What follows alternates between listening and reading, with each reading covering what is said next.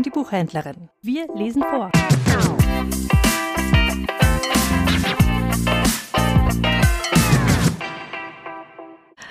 Adventskalender Donnerstag, der 21. Dezember. Worüber das Christkind lächeln musste. Von Karl Heinrich Wagger. Als Josef mit Maria von Nazareth her unterwegs war, um in Bethlehem anzugeben, dass er von David abstamme, was die Obrigkeit so gut wie unser eins hätte wissen können, weil es ja längst geschrieben stand, um jene Zeit also kam der Engel Gabriel heimlich noch einmal vom Himmel herab, um im Stall nach dem Rechten zu sehen.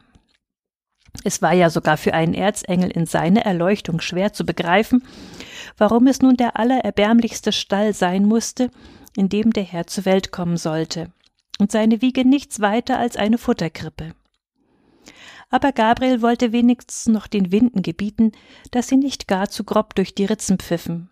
Und die Wolken am Himmel sollten nicht gleich wieder in Rührung zerfließen und das Kind mit ihren Tränen überschütten, und was das Licht in der Laterne betraf, so musste man ihm noch einmal einschärfen, nur bescheiden zu leuchten und nicht etwa zu blenden und zu glänzen wie der Weihnachtsstern. Der Erzengel stöberte auch alles kleine Getier aus dem Stall.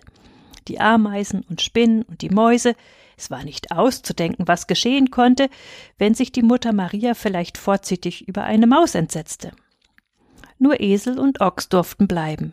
Der Esel, weil man ihn später ohnehin für die Flucht nach Ägypten zur Hand haben musste, und der Ochs, weil er so riesengroß und so faul war, dass ihn alle Heerscharen des Himmels nicht hätten von der Stelle bringen können.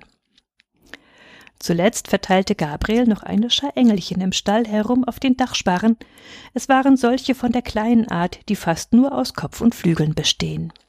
Sie sollten ja auch bloß stillsitzen und Acht haben und sogleich Bescheid geben, wenn dem Kinde in seiner nackten Armut etwas Böses drohte. Noch ein Blick in die Runde, dann hob der Mächtige seine Schwingen und rauschte davon. Gut so. Aber nicht ganz gut, denn es saß noch ein Floh auf dem Boden der Krippe in der Streu und schlief. Dieses winzige Scheusal war dem Engel Gabriel entgangen. Versteht sich, wann hatte auch ein Erzengel je mit Flöhen zu tun? Als nun das Wunder geschehen war und das Kind lag leibhaftig auf dem Stroh, so voller Liebreiz und so rührend arm, da hielten es die Engel unterm Dach nicht mehr aus vor Entzücken. Sie umschwirrten die Krippe wie ein Flug Tauben, Etliche fächelten dem Knaben balsamische Düfte zu, und die anderen zupften und zogen das Stroh zurecht, damit ihn ja kein Helmchen drücken oder zwicken möchte.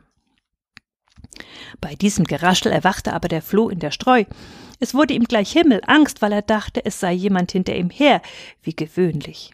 Er fuhr in der Krippe herum und versuchte alle seine Künste, und schließlich, in der äußersten Not, schlüpfte er dem göttlichen Kinde ins Ohr. Vergib mir, flüsterte der atemlose Floh, aber ich kann nicht anders. Sie bringen mich um, wenn sie mich erwischen. Ich verschwinde gleich wieder, göttliche Gnaden. Lass mich nur sehen, wie. Er äugte also umher und hatte auch gleich seinen Plan.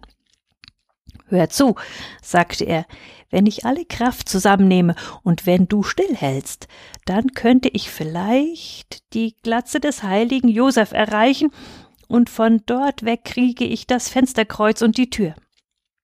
Spring nur, sagte das Jesuskind unhörbar. Ich halte still. Und da sprang der Floh. Aber es ließ sich nicht vermeiden, dass er das Kind ein wenig kitzelte, als er sich zurechtrückte und die Beine unter den Bauch zog. In diesem Augenblick rüttelte die Mutter Gottes ihren Gemahl aus dem Schlaf. Ach, sieh doch, sagte Maria selig, es lächelt schon.